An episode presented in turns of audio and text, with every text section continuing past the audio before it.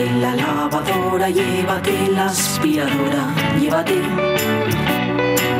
Llévate el secador de pelo. Llévate el horno, microondas, el casete, la olla express, pero la radio es mía. La radio es mía. La radio es mía. Y quédate con todo lo demás. La radio es mía. Con Mónica Solís.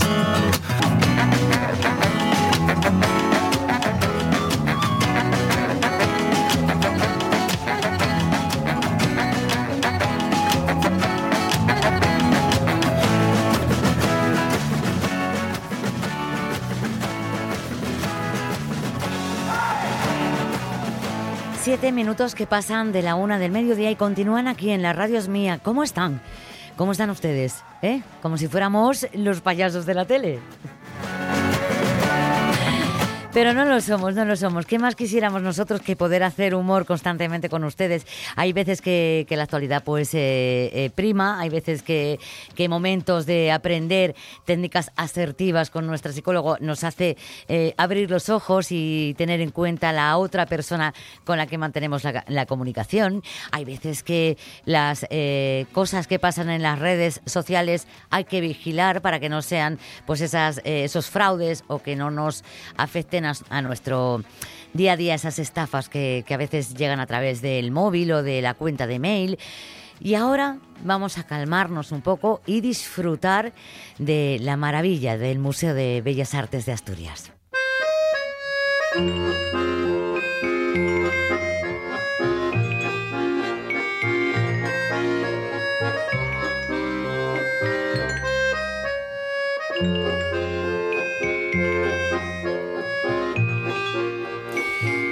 Pues toca eh, abrir la puerta a la arteonomía, que es esa sección que nosotros hacemos todos los lunes para, eh, aparte de una visión realista de lo que es arte, también le damos otra vuelta y buscamos más allá, ¿no? Esa parte en la que ustedes, a través de nuestro 608-920792, pueden mm, decirnos y contarnos lo que para ustedes es el arte.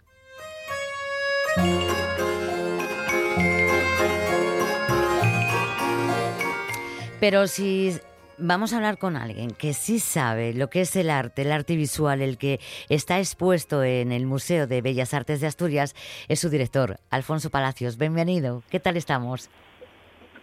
Eh, muy bien, buenos días. ¿Qué tal? ¿Cómo... Sí, bien, ¿no? Perfecto. Porque además vamos sí, a hablar sí, de algo, de algo muy importante que se va a empezar a inaugurar eh, esta que se inaugura esta semana, si no tengo mal entendido, el próximo viernes. Eh, sí, sí, sí, sí. Vamos a. Estamos ahora, me pillas en, en, plena vorágine de montaje. Qué bueno. Vamos a inaugurar una. Sí, vamos a inaugurar una, una gran exposición de, de Luis Fernández, eh, este artista nacido en Oviedo en 1900, pero que, que bueno, eh, desde muy joven se marchó a Madrid, a Barcelona y luego ya a París, hizo toda su vida en Francia, desde el año 1924 hasta el año 1973 en que falleció y, y que es eh, eh, el artista de mayor proyección internacional que hemos tenido y uno de los artistas eh, españoles más interesantes del segundo y tercer cuarto del siglo XX. ¿no? Sí. vamos a hacer una exposición que en realidad es la itinerancia de la que inauguramos en octubre en la Fundación María Cristina Masadeu Peterson, que es la coorganizadora de esta muestra, eh, con motivo del 50 aniversario del fallecimiento de Luis Fernández en, en octubre de 2023. Se cumplieron 50 años.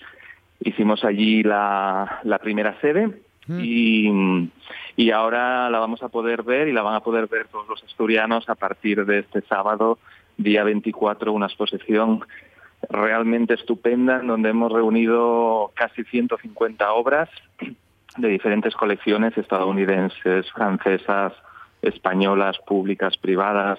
Eh, la exposición más ambiciosa que se ha hecho de este pintor, con un catálogo además, un catálogo científico de todas las obras comentadas, eh, eh, valoradas, estudiadas, y yo creo que, que, que, va a ser una oportunidad maravillosa para que todos los asturianos y todo el público de fuera que pase por el museo pues se reencuentre con, con uno de los grandes artistas españoles más singulares, más originales del siglo XX. Porque em, Alfonso, podrías, hombre, destacar es complicado entre eh, tanta, tanta trayectoria de, Luis Fernández, pero eh, ¿cómo son sus obras? Para que nos vayamos haciendo una idea, para imaginárnoslas. Sí, bueno, pues, pues sus obras eh, precisamente se van a poder ver de, de, forma muy clara y muy y muy pedagógica, si se quiere, en la exposición, porque a través de ocho secciones que tiene la exposición vamos a ir recorriendo las diferentes etapas eh, del pintor. Bueno, la primera corresponde con sus eh, inicios, ¿no? De, de, las que conservamos poquitas obras, pero luego eh, se mete ya Luis Fernández a, a, finales de los años 20 por una línea muy fértil que es la de la abstracción geométrica. De hecho, Luis Fernández es probablemente, o casi sin probablemente, seguramente el primer artista español en abrazar la abstracción geométrica a finales mm. de esos años 20. Entonces nos vamos a encontrar con una segunda sección con obras abstracto-geométricas, pues influidas por eh, el, el, purismo, el neoplasticismo, el elementarismo, es decir, toda una serie de movimientos abstracto-geométricos eh, de artistas como Mondrian, como Van Desbura, a los que Luis Fernández además trató y, y, de los que se hizo amigos en, aquel, en, aquellos tiempos. También, Efectivamente, luego, luego nos vamos a encontrar con una serie de obras surrealistas, ¿no? Porque el siguiente paso de Luis Fernández es aproximarse a la poética del surrealismo, que por cierto, eh, en, en 2024 se cumplen 100 años de, del lanzamiento de este movimiento. ¿no? En 1924 se publica su primer manifiesto y nos vamos a encontrar con unas obras surrealistas donde el mundo de los sueños, eh, eh, la sexualidad, eh, el mundo un poquito también de, de, la fantasía, pues aflora en, su producción. Y luego, como bien decías, viene otra etapa de carácter picasiano y, un poco y un poco expresionista, que es la que va de los años 36 al año 44, ¿no? Coincide además con la guerra civil, con el posicionamiento de Luis Fernández y muchos de los y muchos de los artistas parisinos de los que él era amigo, el propio Picasso con el que eh, tuvo una estrecha amistad, pero también eh, Julio González, eh, Joan Miró, eh, bueno, artistas todos ellos muy relevantes, pues se posicionaron muy claramente a favor de la República durante esa época y realizaron una obra de fuerte carácter expresivo, ¿no? Después de esa etapa nos vamos serie de obras del pintor eh, a una cierta eh, atmósfera poscubista de los años 44 al 52, con retratos, eh, paisajes y naturalezas muertas, sobre todo. Y ya luego, a partir del año 52, comienza lo que sería la etapa de madurez del pintor, que es la más la más conocida y reconocida ¿no? por, por, por, la crítica internacional. es el Luis Fernández que elige una serie de motivos eh, unas palomas, eh, el mar, eh, animales como conejos, caballos, bueyes, una rosa, es decir, motivos humildes, ni reales ni ideales, como le gustaba decir, sino motivos muy sencillos en torno a los cuales realiza series de, de, cuadros, ¿no? varias series pues dedicadas a dos palomas, varias series dedicadas a una rosa sobre una mesa, eh, a través de las cuales trata de extraer eh, nuevos acentos ¿no? de cada de cada sujeto llegar llegar a la esencia del elemento propuesto y, digamos que esa etapa de madurez que va del año 52 al 70 va a estar muy muy bien representada en la exposición con sus principales series. Y luego hay una etapa final que es la que va de 1970 a 1973, también con otras series dedicadas a eh, la luna y su reflejo en el mar, al sol que también cae sobre el mar, a, bueno, a una serie de temas en donde se ve cómo esos principios de depuración, de despojamiento, de decantación, de síntesis, que animaron su producción sobre todo en esos primeros años de la abstracción geométrica, pues vuelven a aparecer. Y las tres novedades que vamos a incorporar a esta exposición frente a lo que pudimos ver en Madrid, que también fue otra otra otra otro lugar. Hmm. otro lugar, el primero en donde esta muestra quedó de forma soberbia, ¿no? ¿Eh? Esta muestra que organizamos Fundación María Cristina Masabeu Peterson y Museo. Vamos a introducir tres novedades. Por un lado, eh, mm, un mayor eh, nivel de documentación, ¿no? catálogos, manuscritos, eh, correspondencia, libros, etcétera, que van a estar en vitrinas a lo largo de todo el recorrido de, de la muestra en las diferentes secciones. Luego, una reconstrucción o recreación del estudio de Luis Fernández, del último estudio que tuvo Luis Fernández en el número 7 de la calle Jacques Mabat, en París, sí. que estará recreado en, en la última sección, en la octava de la exposición. Y luego también vamos a introducir como novedad, frente a lo visto en Madrid, la, emisión en bucle del documental que en 1972, con motivo de su gran exposición en París, en el CENAC, en el Centro Nacional de Arte Contemporáneo, el documental que Frédéric Sarnés, un realizador húngaro, de origen húngaro, afincado en París, le hizo a Fernández, ¿no? Un documental de 12 minutos donde aparece el pintor hablando, pintando, y que va a poder ser visto por por, por, por, por todos los, los, visitantes que se pasen por la exposición. Una exposición muy completa, casi 150 obras, un catálogo magnífico, eh, obras que nos han visto en España hasta, hasta, hasta, hasta que las hemos traído, primero para Madrid y luego para Asturias, y yo creo que es una oportunidad única de eh, conocer, por un lado, quien no lo conozca, o de reencontrarse por otro, quien ya lo conozca, con uno de los grandes, grandes de la pintura española del siglo XX. Porque no hay que olvidar que es eh, obetense,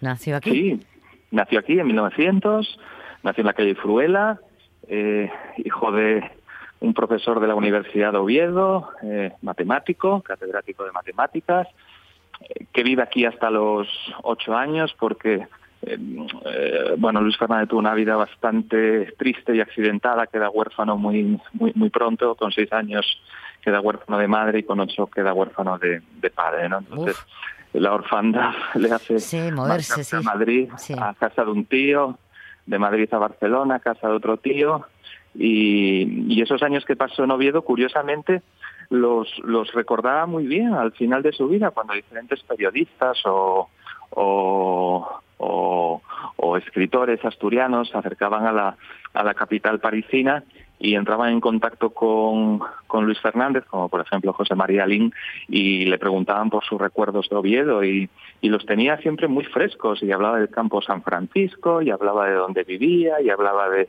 sus clases de dibujo. Sí, sí, siempre tuvo Oviedo a pesar de que se marchó de Oviedo con 8 o 9 años, siempre lo tuvo muy, muy, muy presente en su, en su cabeza. Eh, eh, por imágenes que veo, eh, fumaba en pipa. Sí, sí, sí. La pipa, la pipa era, aquí exponemos en, en, el entorno de su estudio dos tres pipas.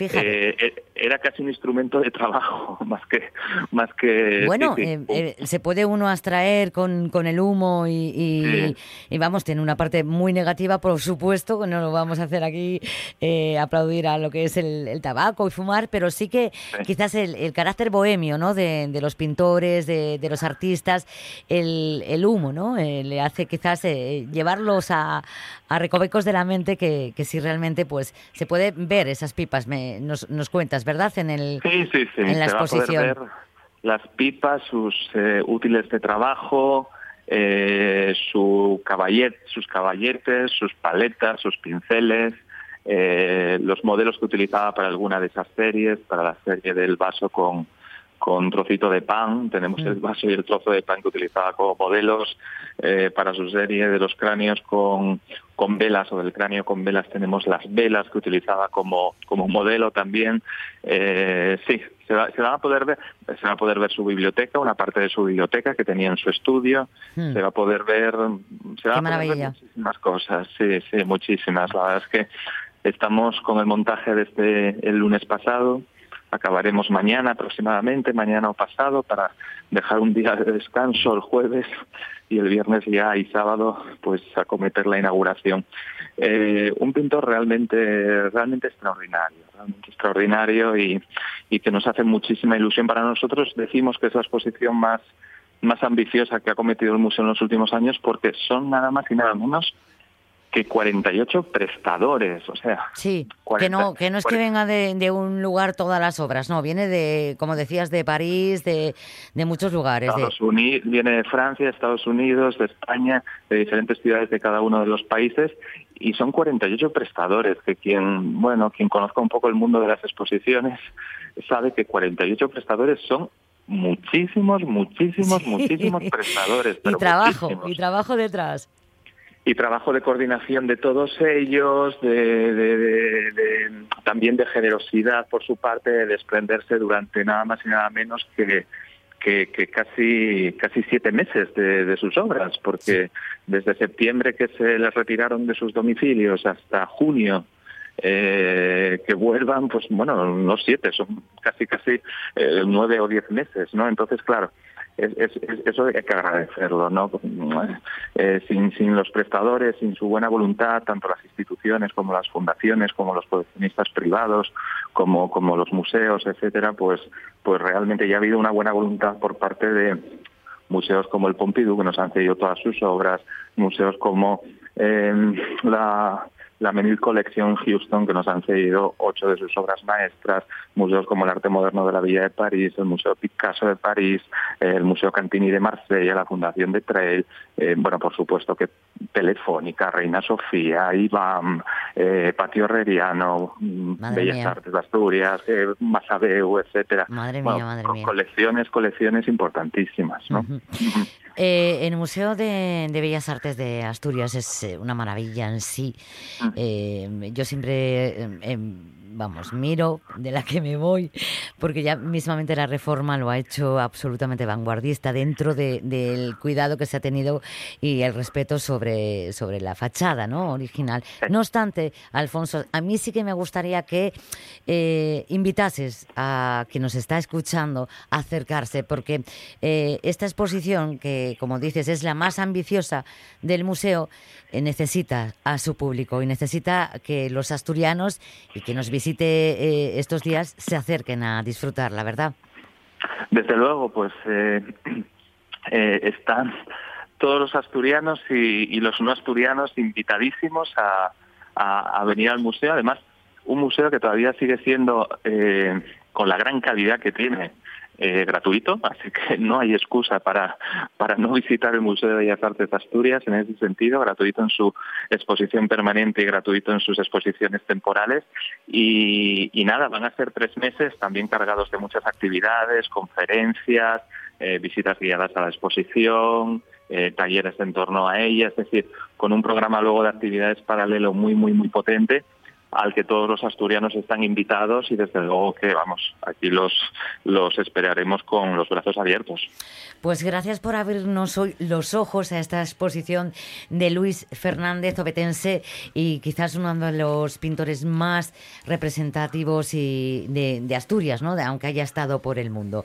Alfonso Palacios, gracias por estar con nosotros. Gracias a vosotros.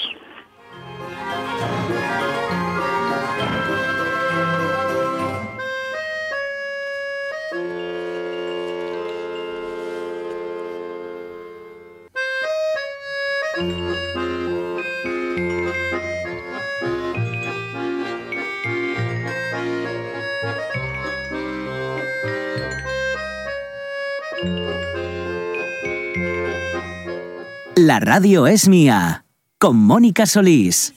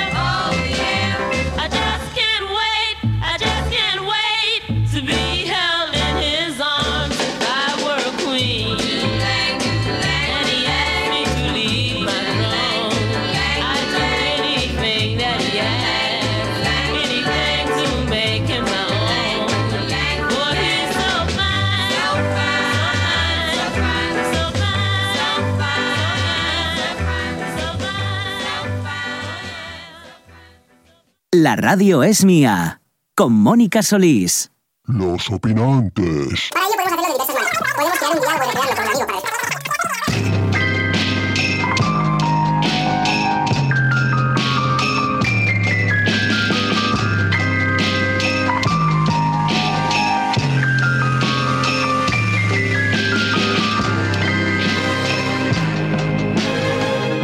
Bueno, para ya la recta final vamos a saludar como opinante a Marino Fernández, que ya saben ustedes que es amigo y camionero, que bueno, su ruta habitualmente es en la zona de Castilla y León con su empresa de forrajes Charrantín.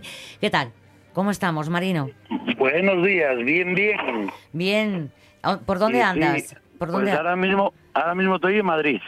En Madrid. ¿Y cómo están las Sí. cosas por ahí con Bueno, referencia a, a tu sector, que es el, el agrario, el, el ganadero? Pues no, no te sé decir porque vine a otra cosa. Ah, pero no fuiste con Vine- camión, a, No, no, a nivel vine a personal. Eso. mm. Bueno, bueno, no, no, no, no. Entonces no te sé decir lo que tal.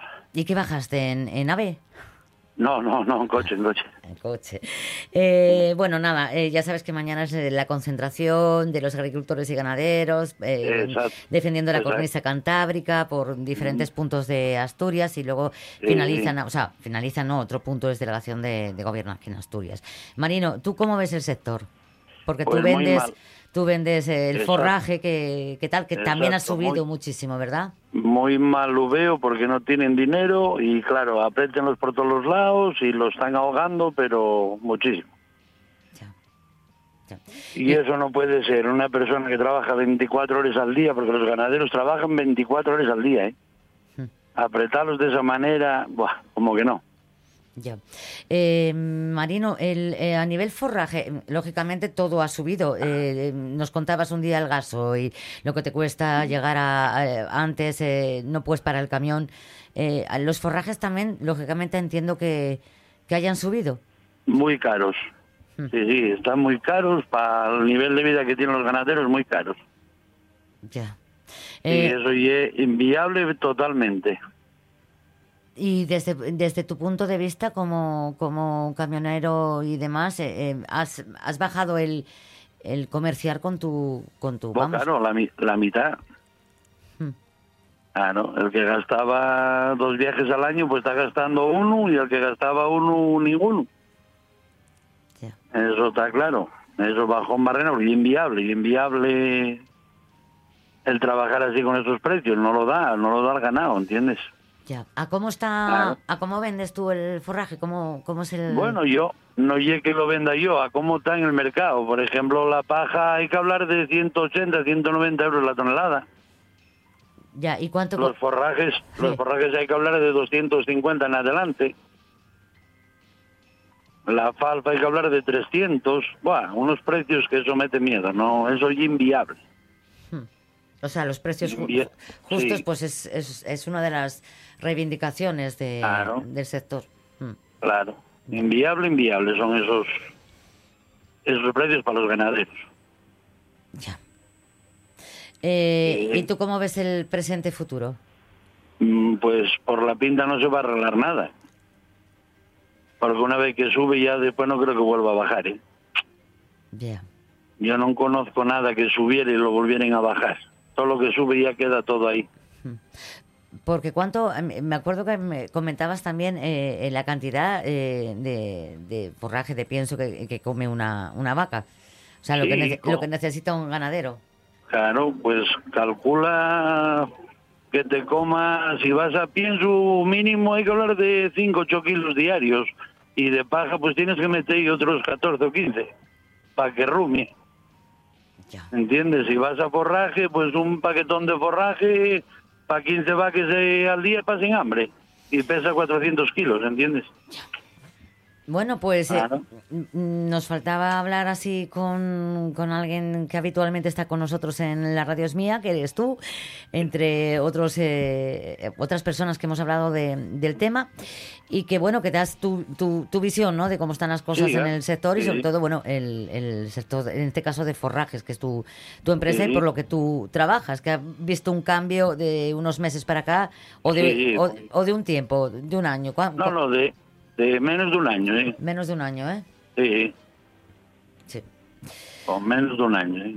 Bueno, Oye, yo sí quisiera saber, y perdona que, que, que- que interrumpa, eh, en este caso, en el sector de, de los camiones, de, de- del transporte, eh, evidentemente estáis, tú estás apoyando todo, eh, todas estas movilizaciones porque, eh, porque los consideras justas, pero os incomodan mucho eh, para poder trabajar o crees que es necesario ese incomodar para, para poder conseguir lo que, lo que se pretende, que es poder eh, tener unos precios mejores, unas condiciones mejores?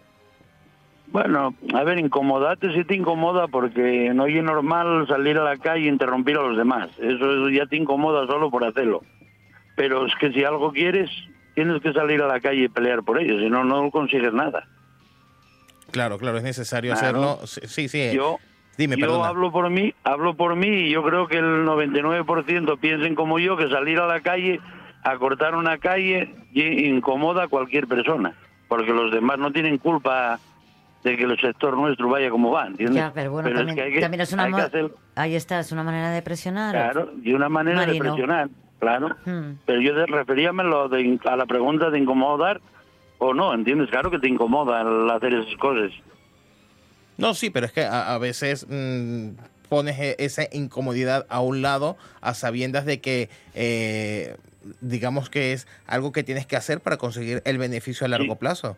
Sí, claro, claro. Claro, claro que lo hay que hacer, sí. Igual que todo el mundo, ¿eh? No solo el sector mío, sino que cualquier sector que quiera algo tiene que reivindicarse, salir a la calle y protestar y pedir Ya.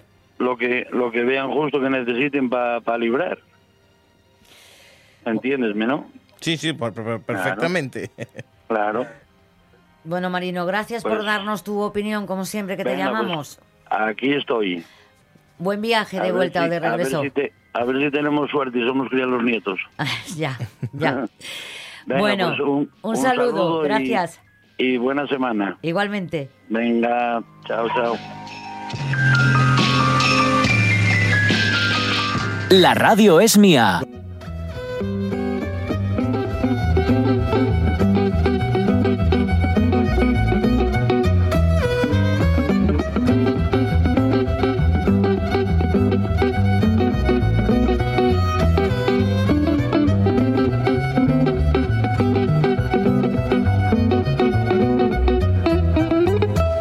Revois la ville en fête d'un délire, suffocant sous les soleils et sous la joie. Et j'entends dans la musique les cris, les rires qui éclatent, rebondissent autour de moi. Et perdu parmi ces gens qui me bousculent, étourdi des pareils, je restais là. Quand soudain je me retourne, se recule, et la foule vient me jeter ses bras. Par la foule qui nous traîne et nous entraîne, écrasés l'un contre l'autre, nous ne formons qu'un seul corps. Et les flots sans efforts nous poussent enchaîner l'un l'autre. Et nous deux épanouis, très épanouis à l'ivresse heureux, entraînés par la foule qui s'est lancée, qui dansait une folle farandole, nous deux mains restés soudés. Et parfois soulevés, nous deux corps enlacés, s'envolent et retombés tous deux épanouis, enivrés et heureux.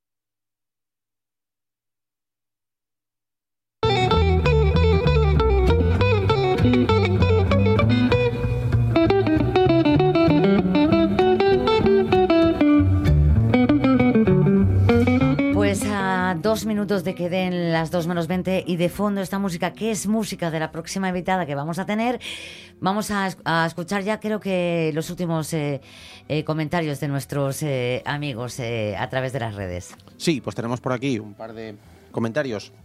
En redes sociales, Facebook, por ejemplo, mira, Alicia García López nos dice que, eh, con respecto a estas movilizaciones de agricultores y ganaderos, que deseo que consigan todas las reivindicaciones y se establezca la normalidad. Y también Lorenzo Linares no quiere dejarle pasar la oportunidad de, de apoyar y aplaudir a este colectivo, pero dice apoyar y a- mucho apoyar y aplaudir y después al Mercadona a comprar. O sea que un poco de zasca también, ¿no? Bueno, pues eh, es, eh, como les digo, la, casi la 2 menos 20 y nos vamos a hablar de buena música.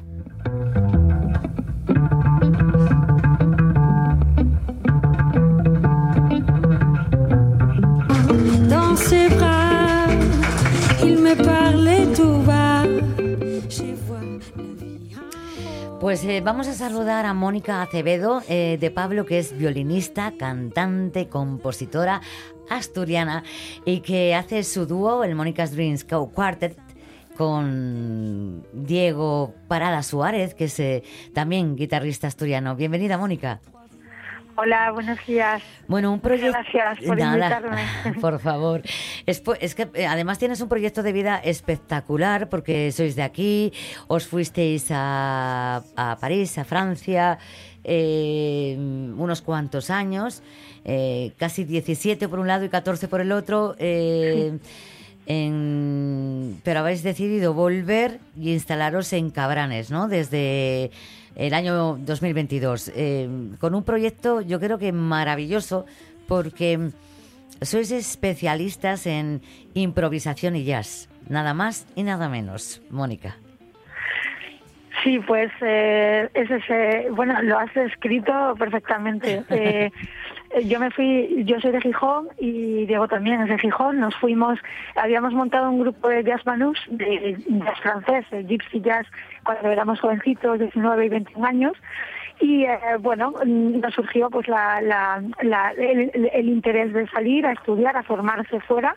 Él se fue a Inglaterra, yo me fui a Francia y al final pues bueno una historia de amor que acabó jun- acabamos juntos en, en París Eh, yo llevaba 17 años. Y bueno pues después de la pandemia ya con un peque eh, que había nacido en Francia pues decidimos regresar a la tierra y, y estamos instalados en Cabranes desde hace poco más de un año. Bueno, eh, esa, esa es, eh, yo que mm, lo acabas de decir tú, tu presentación, ¿no? La vuestra presentación.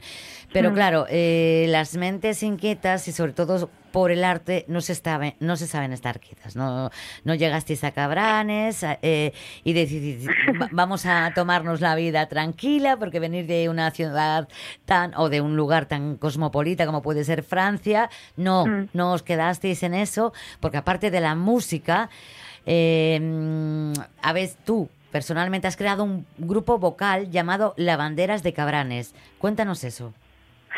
Sí, bueno, pues eh, yo creo que es que, sí, como se dice aquí, eh, disculpa la expresión, pero creo que se dice culo inquieto, ¿no? Sí, culo O sea, inquieto. No, no, no hay nada que disculpar. Bueno, pues... No eh, sabes culo estarte inquieto. quieta, vamos. No, la verdad que en- nosotros sentíamos ¿no? que necesitábamos realmente respirar y, y- y calmarnos, ¿no? Y bueno, el hecho de estar en la naturaleza, pues mm, nos inspira hacia otros proyectos, no podemos evitarlo. En el año pasado, en el verano de julio, sí, del año pasado, pues se me encomendó dirigir la gestión, la parte musical de un espectáculo, un proyecto eh, que se llamaba Proyecto Escena, aquí en Cabranes, en Santolaya de Cabranes, y se trataba de montar un espectáculo multidisciplinar con teatro y artes plásticas también. Y bueno, de manera mm, completamente mm, puntual, la gente aparecía y empezó a surgir este grupo vocal. Eh, que bueno, pues al final hemos continuado ese grupo porque la, la energía que se creó Claro. que fue muy bonita y, y, bueno, nos hemos reunido desde septiembre de forma quincenal. Eh, ha sido un grupo abierto a- y es una de las identidades del, del proyecto, Mm. que eh, no, no se ha cerrado a un grupo concreto. La gente podía aparecer, eh, participar, engancharse o venir de, de forma puntual. Y bueno, pues si al final se ha concretizado, o se ha concretado, perdón, un grupo de unas 15 personas y se llama Lavanderas de Cabranes porque el grupo empezó cantando un tema que es un tema de Latinoamérica, que era las lavanderas, y en la que se ponen eh, todas vestidas de, de lavanderas, Sí. actuaron en verano al lado de un del lavadero de Santolaya y vamos a actuar en el mercado del Senderete de Santolaya el próximo 14 de abril. Tenéis mucho por delante de, de actuaciones, no solamente con esto, porque ya te digo, eh, como tú dices, eres un culo inquieto, pero sí que me, que me gustaría mm, eh, mm, parar un momento en lo que es eh, el ci- Circle Song, que es eh, una práctica, ¿verdad?, Eh, que realizáis en las o sea, este grupo, las lavanderas de Cabranes. Sí, es decir, el, el, el trabajo, la disciplina eh, que realmente es el motor y la que yo practico en este grupo, un coral, ¿no? La particularidad es eh, esa disciplina que se llama Circle Song, que es un canto colectivo circular, en el que trabajamos pues eh, groove, ritmo, melodías y motivos eh, melódicos que, que surgen en el momento. Se aplica mucho la improvisación también y es una práctica que yo aprendí, me empecé a formar el en mayo del año pasado y me pareció que era algo tan liberador realmente y bueno, pues lo quise aplicar en, en mis, en mis, en todas las oportunidades que tuviera. Eh, no solo esto, sino que mm, has propuesto y abierto clases de violín, de improvisación y guitarra. Y esto lo haces en Santa Olaya eh, para extraescolares. Para, Sí, o sea, para sí. los niños y niñas, ¿no? Para una forma de expresarse y llegar a conocerse a sí mismos. Sí, bueno, eh, a mí me costaba mucho empezar eh, estas cosas porque, como te digo, al principio pues yo quería un poco respirar, eh, disfrutar de la naturaleza, Sí, pero, pero que no. yo- sí, no, al final no, no. Eh, eh, creo que la música es una herramienta muy potente que sirve para conectar a las personas y y bueno y genera eh, una serie de emociones que, que yo no puedo quedar eh, eh, al lado ¿no? de esto tengo realmente que utilizarlo y acompañar a las personas a través de la música por lo tanto pues mi hijo está estudiando en el colegio bueno es un CRA ¿no? un CRA rural eh, en el que también está Santolaya y sí que proponemos ahora pues eh, actividades eh, musicales en torno al violín a la, a la guitarra pero también hemos montado pues una pequeña orquesta en la que pueden pues integrarse eh, xilófono, xilófonos, eh, percusión, pequeñas percusiones, ¿sabes? Y hemos actuado pues en enero ya hemos hecho un concierto y haremos otro también seguramente que para final de curso. Sí. Eh, los, los niños y niñas encantados, me imagino. Eh, sí, el- yo además lo hago con mucho respeto. Quiero decir, yo simplemente acerco la música, pero mm, eh, he trabajado tanto la improvisación y la improvisación ha cambiado tanto mi, mi forma de ver ¿no? la música, porque yo venía de una formación clásica, bueno, muy dura en el sentido de que hice el conservatorio, el superior, etcétera, etcétera. Luego me fui a, a Holanda Claro. y llegó un momento que mm, yo siempre digo la, la expresión eh, francesa que es eh, péter le plomb, ¿no? Sí. Que es como romper los plomos, se rompen, explotan. Sí. Y, y creo y descubrí el, el- el- el mundo de la improvisación y creo que eh, esto es maravilloso. Entonces es lo que intento yo. Nosotros no forzamos ni obligamos, pero al, al final surge una curiosidad y cada vez hay más niños y niñas que, que participan y que quieren probar. Y yo me parece algo maravilloso, además en un medio rural, ¿no? Como es este, Claro. esta tierra tan, tan hermosa que es Cabranes. No solamente haces esto, eh, eh, porque de fondo sé que tenemos tu música, eh, luego vamos a escuchar un poquito, pero sí que quería eh, destacar una, ¿no? Sobre manera, que es ese trabajo que también haces en los talleres para mujeres con VIH y otros colectivos de mujeres, para acompañarlas en ese proceso eh, de creación que les permita mejorar su vida, su día a día, ¿verdad? Su bienestar, su autoestima. Pues sí, eh, a mí me llamaron para, para actuar, para poner la música en vivo en un espectáculo eh, en el que eh, ocho mujeres con VIH, de las primeras generaciones de VIH, habían montado una pieza de teatro. Entonces, lo que sí es cierto que al, llegar y, ver a las mujeres, ver esa fuerza, ¿no? De vivir, esas ganas, ¿no? De, y ese orgullo de, de decir hemos luchado y estamos aquí vivas, ¿no? Pese a todo, pese a todo ese estigma, eh, pues eh, al, al ver esa fuerza me dio mucha idea de, de poder trabajar con ellas la voz, ¿no? Y conectarlas. Y entonces, bueno, pues eh, a- reflexioné y ahora mismo pues voy a animar el 1 de marzo un taller, Va- vamos a hacer ese espectáculo otra vez en un teatro, Sí. en el Teatro Aguas Madrid. Y eh, el día siguiente animo un taller eh, en el que aplico esta disciplina del Circle Song eh, con mujeres. eh, es unas jornadas de, que organiza CESIDA España y ahí voy a estar yo pues con 45 mujeres eh, dándoles esa fuerza pero a través de, su voz.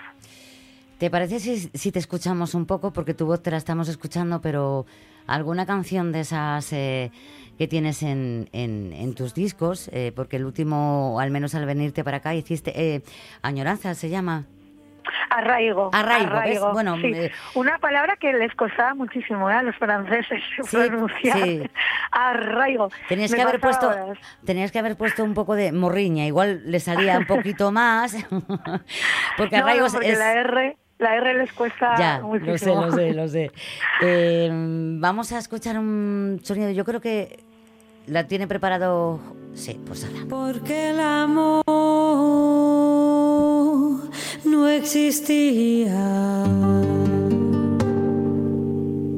Hoy me he levantado llorando porque el amor no existía.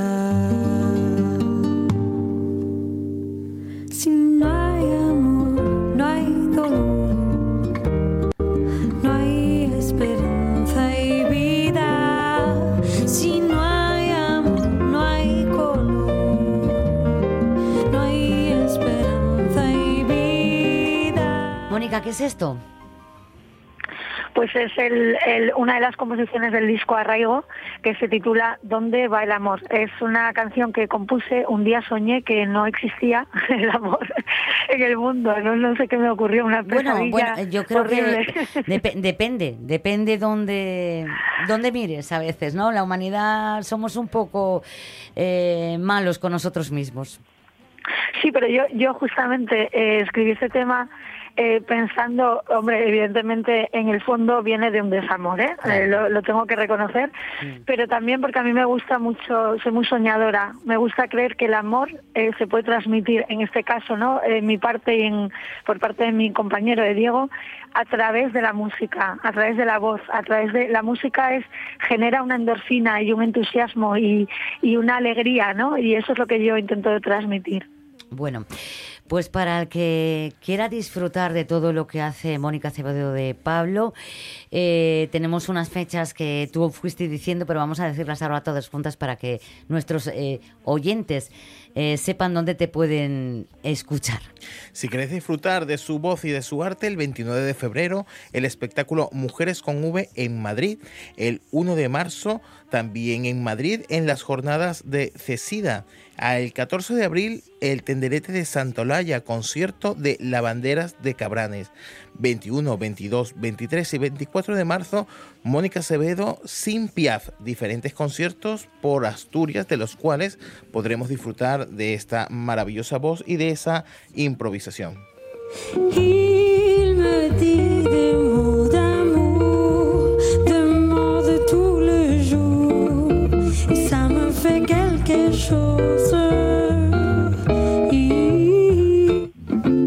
C'était trois fois rien, trois fois rien entre nous. Évidemment, ça ne fait pas beaucoup. Ce sont ce petit rien que j'ai mis bout à bout. Ce petit rien qui me venait de vous. Eh, no sé si preguntarte si tienes algún proyecto más en mente. Eh, bueno, eh, yo ahora estoy poniendo mucha energía en este proyecto de las lavanderas. Eh, creo que cuando tienes una idea, como que si hay entusiasmo y eh, hay esa alegría, ¿no? De la que hablo, eh, todo tu ser se moviliza con ideas, ¿no? Todo te vienen. Y ahora mismo estoy muy, muy ilusionada con ese 14 de abril en el que van a participar otros artistas y cantantes, porque va a ser, eh, bueno, también va a ser en relación con la música tradicional y el canto de ida y vuelta. Y hay algunos invitados, porque tengo que decir que en Cabranes hay muchos artistas. Bueno, eh, yo creo que en Asturias entera, ¿no? Le- tenemos eh, Claro. eh, esa ver, yo creatividad. soy muy cabra- cabranera, es verdad que, que me ha salido como un nacionalismo Sí. raro cuando no soy de aquí, pero es que, es que to- no sé, como que me parece un... Claro, yo ahora veo Asturias y, y- y digo, pero pero ¿cómo me pude ir tantos años, no? Es una cosa maravillosa Bueno, a, a lo mejor era necesario que te fueras para volver. Hay veces. Eh, sí. sí, claro, por supuesto. Eh, a la hora de cantar, mucho, mucho de tu repertorio es en francés, que es una maravilla. Personalmente, yo es algo que, que me encanta. Eh, no te voy a dar a escoger, pero ¿en qué, en qué lengua te, te sientes más cómoda? Pues es curioso, eh, la, la que me sale del corazón es la, o sea, la directa, ¿no? Como yo digo, cuando, cuando tuve a mi hijo, ¿no? Que no podía hablarle en francés, eh, es que era innato para mí eh, hablarle en, en, en español, es el castellano, eh, por supuesto, pero pero me gusta muchísimo eh, hablar en francés, me encanta, me, me- ahora mismo que estoy lejos es, es, mi, es mi conexión con esa cultura y no la puedo perder. No, no debes perderla. Eh, nos queda muy poquito tiempo. Te damos muchísimas gracias por haber estado con nosotros. Eh, Mónica Acevedo de Pablo, violinista, cantante, compositora asturiana, que se fue y volvió. Gracias por estar con nosotros. Muchísimas gracias a vosotros. Gracias, Mónica. Je revois la ville en fête d'un délire, suffocant sous les soleils et sous la joie. Et j'entends dans la musique les cris, les rires qui éclatent, rebondissent autour de moi. Et perdu parmi ces gens qui me bousculent, étourdi des pareil, je restais là. Quand soudain je me retourne, se recule, et la foule vient me jeter entre ses bras. Par la foule qui nous traîne, nous s'entraîne, écrasés l'un contre l'autre, nous ne formons qu'un seul corps. Et les flots sans effort nous poussent enchaîner l'un l'autre. Et nous deux épanouis, très épanouis à l'ivresse heureux, entraînés par la foule qui s'élance et qui danse, une folle farandole, nous deux mains restés soudés. Et parfois soulevés, nous deux corps enlacés, s'envolent, et retomber tous deux épanouis, enivrés et heureux.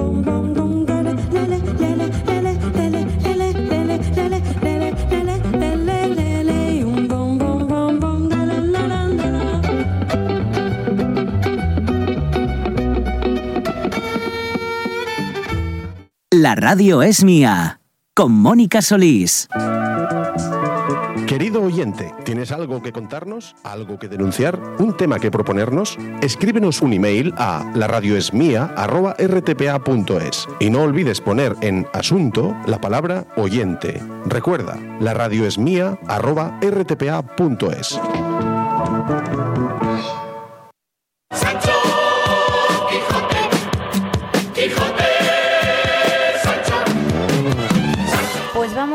cerrar esta semana y un día de bueno de estar aquí en su compañía de otra forma eh, diferente porque ya mañana estará con nosotros Inés Paz que está ya viniéndose para Asturias de su merecidísimo descanso y cómo lo vamos a acabar porque hemos sido los Quijotes y los Sancho Panzas de la radio es mía.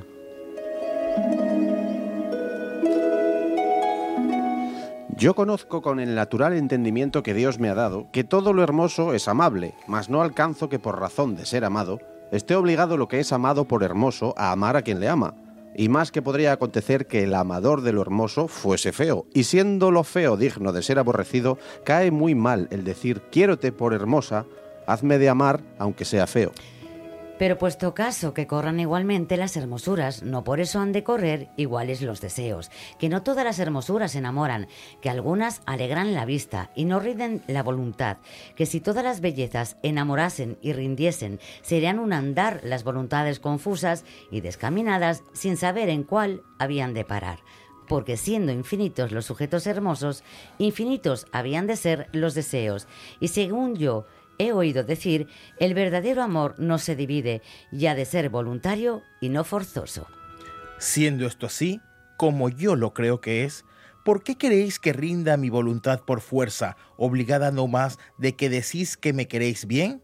Si no decidme, si como el cielo me hizo hermosa me hiciera fea, ¿fuera justo que me quejara de vosotros porque no me amabades?